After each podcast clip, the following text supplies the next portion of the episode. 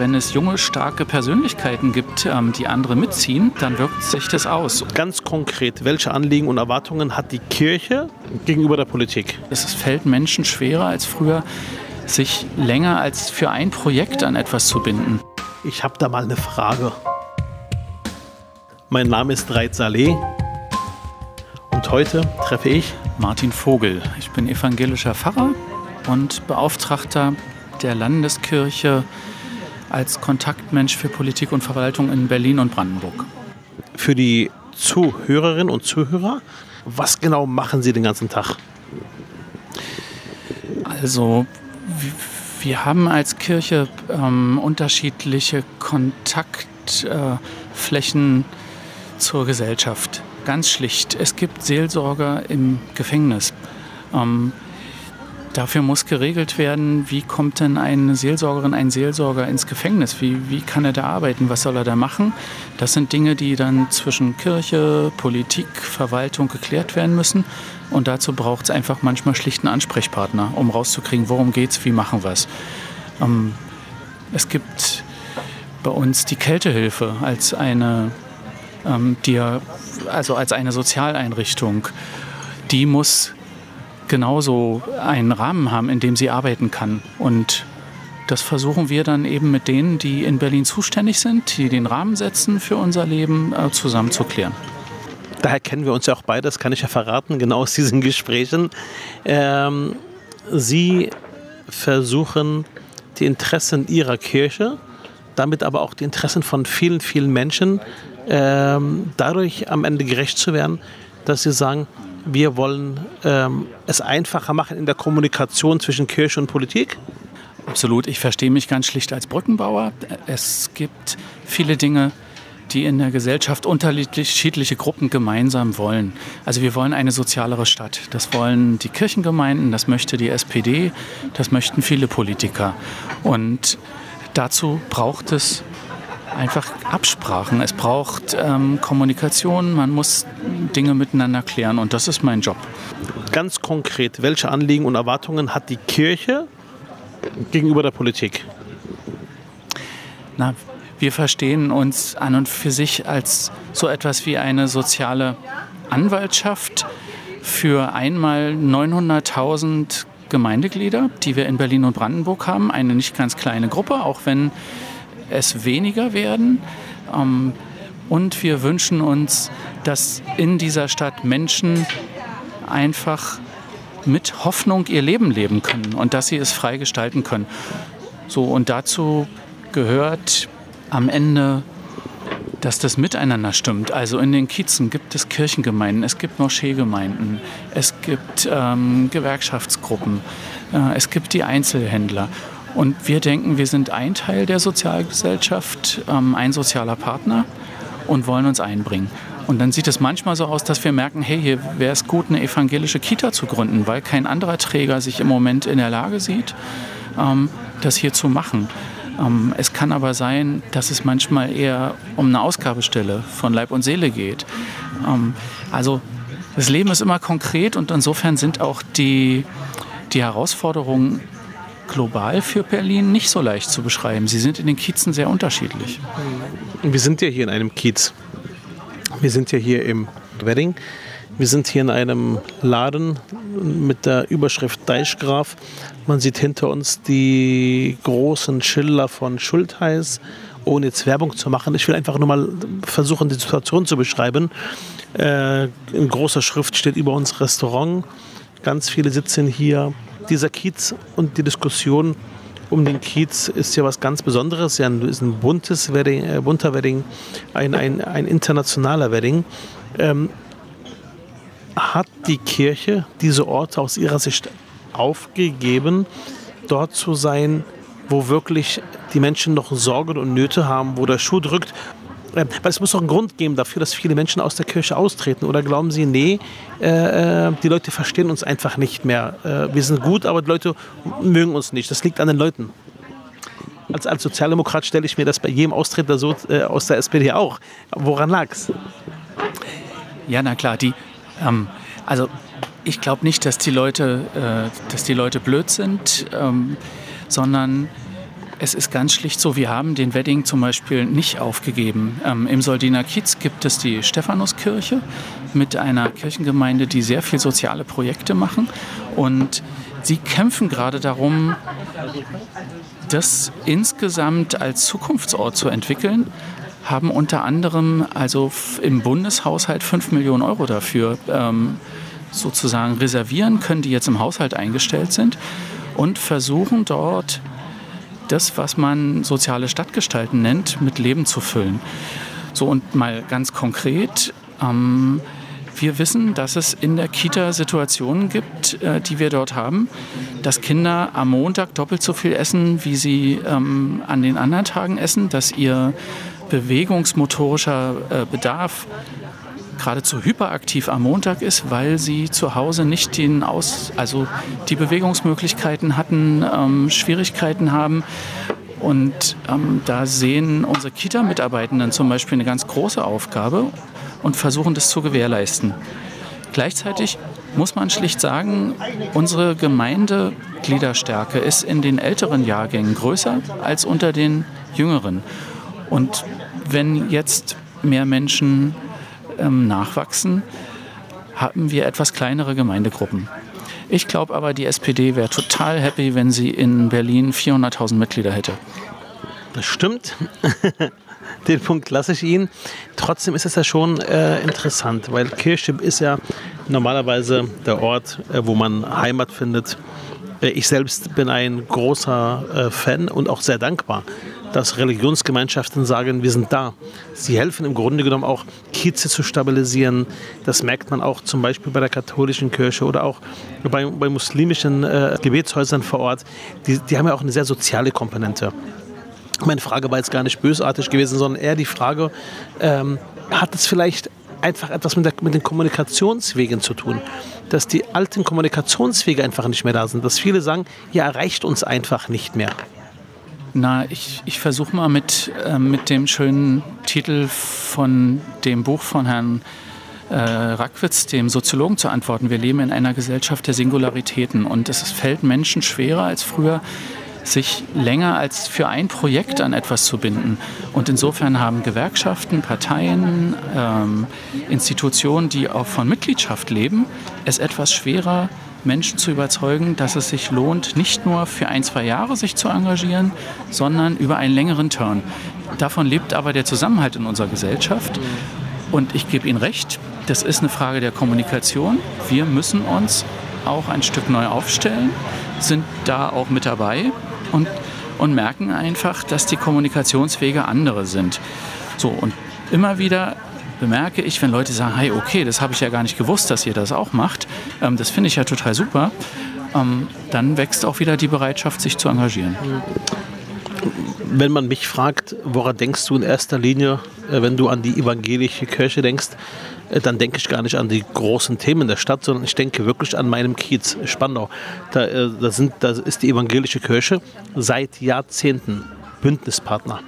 Ähm, äh, wir haben so eine Initiative gegründet, ein Bündnis gegen äh, Antisemitismus, gegen Rassismus, gegen Menschenverachtung, für Demokratie, für Toleranz. Ja, und da sind die Kirchen immer vorne weg. Und es gibt einmal, glaube ich, im Monat am Marktplatz ein Treffen. Äh, da stehe ich, wenn ich das schaffe, auch dabei.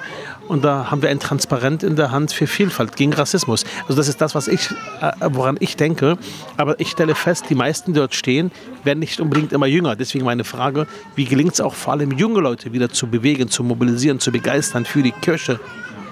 Das ist auch so wie, wie in der SPD. Wenn es junge, starke Persönlichkeiten gibt, ähm, die andere mitziehen, ähm, dann wirkt sich das aus. Und ich sage mal so, ich bin ziemlich happy darüber, dass wir, also in die Fahrerinnen und Fahrer, die jetzt in die Berufe gehen, da haben wir wirklich sehr, sehr gute Kolleginnen und Kollegen, die eben auch ganz anders äh, den Social-Media-Bereich bedienen, gleichzeitig aber auch in der Face-to-Face-Kommunikation stark sind.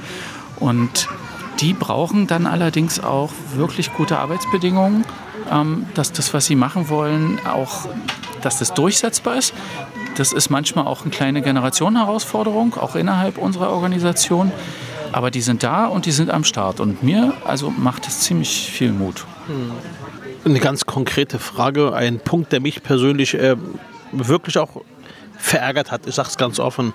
Äh, das war, ähm, ich weiß gar nicht, wie lange das her ist, diese Ansage oder äh, Aussage äh, auf einer Seite, ähm, die jetzt quasi nicht vom Senat ähm, erstellt wurde, aber am Ende eines, ein, den Eindruck erweckt, als wäre es vom Senat, wo drauf stand, was machst du jetzt während Corona, ich trete aus der Kirche aus.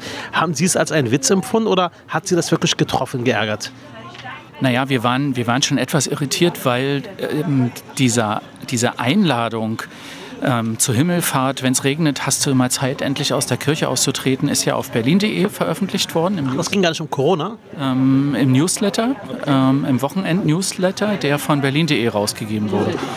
Und ähm, es hatte den Bezug, was machen wir in Corona, wenn es regnet? Also das ist so, apropos äh, Frösche, da ist Wasser. Also ähm, und da haben wir ganz schlicht uns nochmal bei den Zuständigen zurückgemeldet und gesagt, wir finden, dass der Staat sowas wie eine weltanschauliche Neutralität hat und ein Aufruf, dass man aus der jüdischen Gemeinde austreten würde, auf die Idee wäre ja auch keiner gekommen. Insofern ähm, gab Ich fand es auch falsch. Ich fand falsch, hat mich geärgert und ich glaube, das war gar keinem im Senat bewusst.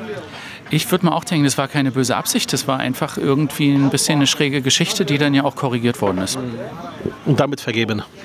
Absolut. Sie selbst gehen jetzt nicht beruflich, sondern privat auch noch in die Kirche regelmäßig oder eher, dann hat man die Schnauze voll, wenn man den ganzen Tag mit Kirche zu tun hat beruflich? Ich versuche so, so oft es irgendwie geht, ähm, da wo ich zu Hause bin, äh, mit meiner Familie in den Gottesdienst zu gehen, aber ich bin an den Wochenenden eben häufig unterwegs, so dass wir dann eben zum Beispiel ähm, im Land Brandenburg, was ziemlich groß ist, äh, wo man auch länger mit dem Auto unterwegs sein kann, um ans Ziel zu kommen, eben dort zum Gottesdienst zu gehen oder eben auch in Berlin. Also sozusagen insofern ja. Ähm, und mich inspiriert nach wie vor das, was man in 2000 Jahre alten Texten finden kann, weil das ja manchmal durchaus ziemlich innovativ ist, wenn man dann schaut auf das, was wir gerade erleben. Mhm. Und ja, ist nach wie vor ein heißer Draht da. Okay. Ähm, es gab die Diskussion, die Wirtschaftssenatorin Ramona Popp hat gesagt, wir wollen gerne die Sonntage wieder öffnen. Ähm, wurde auch von anderen unterstützt, aber es gab natürlich auch äh, von Gewerkschaften auch äh, sofort ein klares Nein. Verdi war da, glaube ich, gleich vorneweg. Ähm, wie sehen Sie das? Ist es an der Zeit, dass man äh, vom Spruch aus der Bibel am siebten Tag, von der Bibel, am siebten Tag sollst du ruhen, glaube ich, äh, wegkommt und sagt, nee, äh, wir müssen flexibler sein, wir brauchen die Öffnung am Sonntag. Ich habe dazu eine ganz klare Meinung. Äh, ich lehne die Sonntagsöffnungen für die Geschäfte ab. Bei Spätis mache ich eine Ausnahme, wenn sie Inhaber geführt sind. Ähm, aber das bei mir, ist, bei mir spielt es weniger religiös eine Rolle, sondern wirklich, weil ich dagegen bin, dass man permanent flexibel sein muss. Flexibel heißt immer die Biegsamkeit. Irgendwann biegen wir uns alle so sehr, dass wir uns gar nicht wiedererkennen. Dann, dann gibt es keine Familienstrukturen, gar keine äh, Möglichkeiten, sich auszuruhen, keine, keine Möglichkeiten zu ruhen. Aber jetzt gar nicht aus dem religiösen Aspekt. Wie sehen Sie das? Aus dem religiösen Aspekt oder einfach als Mensch? Na, ich sehe zum einen als Bürger der Bundesrepublik, dass im Grundgesetz steht, der Sonntag ist der Tag der Ruhe und der seelischen Erhebung.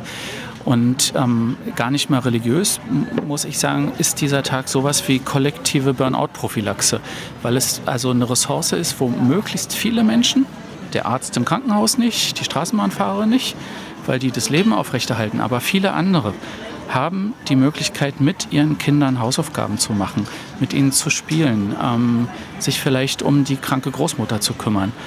Und insofern halte ich ziemlich viel davon, den Sonntag zu schützen. Aus ähm, religiösen Gründen geht mir das so, wir diskutieren gerade eine Kreislaufwirtschaft und mehr Nachhaltigkeit in der EU. Äh, CO2-neutral bis 2050. So, und wenn man das mal versucht zu denken, dann glaube ich nicht, dass also ein, eine weitere Zeitressource, an der ich einkaufen kann, dass das die Lösung ist. Und im Übrigen, ich ahne, dass viele Alleinerziehende mit Kindern nicht als größte Sorge haben, dass sie nicht genug dazu kommen, ihr Geld auszugeben, weil am Sonntag die Geschäfte zu sind. Und wenn man mal Landwirte fragt, ähm, die selber eine Scheune haben, die 30 Jahre alt ist, aber im Nachbarort der Aldi nach 15 Jahren den Supermarkt komplett neu gebaut hat, dann mm, ahne ich, dass es inhabergeführte Geschäfte im Moment sehr schwer haben. Aber ich würde es gerne noch besser verstehen und hoffe, dass der Einzelhandel anders wieder auf die Füße kommt. Und wir unterstützen alles, was von Montag bis Samstag gerne 24 Stunden rund um die Uhr möglich ist, werben dafür, dass dieser Sonntag eine coole Geschichte ist. Hm. Das haben Sie aber der Senatorin Ramona Popp so nicht gesagt. Ich hatte noch nicht die Gelegenheit, mit ihr darüber zu sprechen. Die werde ich nachholen. Okay, super, das ist gut. Ähm, Corona-Pandemie und die Religion. Haben Sie das Gefühl, dass Menschen, die jetzt sich fragen, was ist los, warum diese Pandemie, warum dieses Schicksal, warum verliere ich meine Arbeit, warum muss ich auf, auf Kurzarbeit gehen, warum werden auf einmal äh, komplett Rechte eingeschränkt, äh, bringt das die Menschen eher näher zu Gott oder hadern sie eher mit Gott? Na, zumindest werden Menschen gezwungen, einfach weil sie mehr Zeit haben, darüber nachzudenken, was macht das alles für einen Sinn im Moment. So, und äh, dann hängt es von den Leuten ab, zu welchen Ergebnissen sie kommen. Aber wir, also was, was, wir, was wir merken, wir haben ja auch gemeinsam mit anderen ein zusätzliches Seelsorgetelefon. Äh, geschaltet äh, mit der Wall AG, was im Moment auch äh, durch alle Medien gegangen ist. Und die Kollegen, die dort arbeiten, haben schon richtig zu tun, weil einfach im Moment Leute vor ziemlich schwierigen Entscheidungen stehen ähm, und in einer nicht ganz einfachen Situation sind. Das ist eine. Uns, und ähm, uns selber hat die Corona-Pandemie durchaus auch nochmal in Frage gestellt und auch hart getroffen, weil Sie wissen, dass wir von Face-to-Face -face leben ähm, und zum Beispiel die Ausgabestellen von Leib und Seele von ganz vielen Ehrenamtlichen, die äh, in der Gruppe 60 plus sind. Das sind also rüstige Rentner, die Zeit haben und sagen, ich helfe da gerne. Die haben auf einmal das Gefühl, dass sie ja zur Risikogruppe gehören und äh, von ihren eigenen Enkeln und Kindern hören, hey, passt bitte auch auf dich auf, so dass wir in vielen Arbeitsfeldern echte Herausforderungen hatten in den letzten Monaten und die auch noch nach wie vor abarbeiten müssen. Vielen Dank für das Gespräch. Am Ende gibt es so eine Schnellrunde. Schnellrunde heißt, ich stelle zwei Begriffe in den Raum und am besten ist, Sie äh, wählen einen Begriff aus, okay? Bezirkskirche oder Berliner Dom? Kiezkirche. Heißt das Kiezkirche? Mhm. Ja. Okay. Wasser oder Wein? Wein. Orgel oder Posaunenchor? Posaunenchor. Gottesdienst oder Sonntagsbrunch? Gottesdienst mit Kirchenkaffee danach. Okay. Ostern oder Weihnachten? Ostern. Warum Ostern? Wegen der äh, Auferstehung? Genau. Also ist nicht die Geburt äh, sogar für viele dann doch an der Stelle wesentlicher? Ja, Weihnachten ist, ähm, ist glaube ich, stärker verankert ähm, in der Bevölkerung. Mir persönlich bedeutet dieser, dieser fundamentale Wechsel von und das Zusammengehören von Tod und Neuanfang, Auferstehung ziemlich viel. Rot oder schwarz? Grün. Rot oder schwarz? ähm, die Kirche hat die schöne Farbe lila und wir sehen mit großer Spannung auf die politischen Entwicklungen in Berlin. Okay. Das mit Grün streicht du raus aus dem Podcast. Alles klar. Giffey, Giffey oder Seehofer? Giffey. Vielen Dank fürs Gespräch. Gerne.